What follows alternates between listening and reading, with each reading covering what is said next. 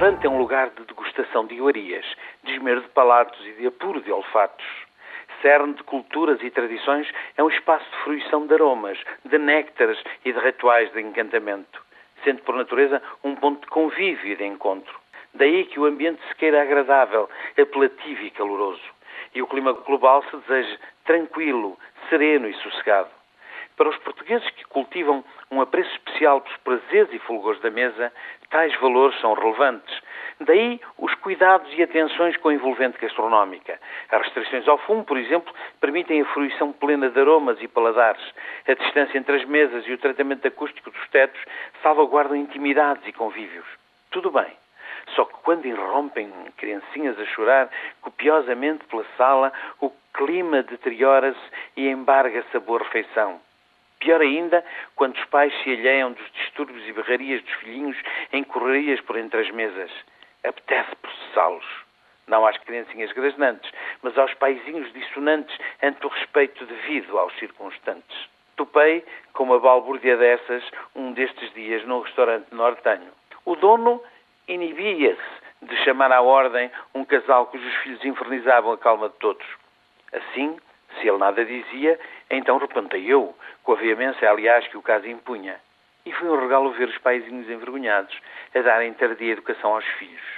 O sossego passou a imperar e o peixe foi rei. Há uns anos, o chefe da polícia de Nova Iorque veio a Lisboa. Inquirido sobre o milagre da drástica baixa de criminalidade na cidade, ele dissertou sobre a luta sem quartel desenvolvida contra todos os níveis de ilícitos criminais. Para ele, fundamental seria não depreciar o combate aos pequenos sinais de contravenção e vandalismo, porque a impunidade é o germe da evolução para patamares mais elevados de criminalidade. Lá, os grafitis foram incluídos nesse grupo de pequenos delitos, tendo sido combatidos energicamente. Por cá, discorre-se sobre a importância cultural do fenómeno, esquecendo-se da destruição do património urbano, de monumentos e edifícios, numa febre insana de spray que tudo tinge, tudo pinta, tudo mancha. As nossas cidades foram massivamente invadidas pela epidemia dos grafitis, tatuagens dolorosas na paisagem urbana. Os custos de recuperação irão ser imensos e injustificados, malgrado o argumento de que a cidade é tela ideal para tal expressão de cultura underground de importação.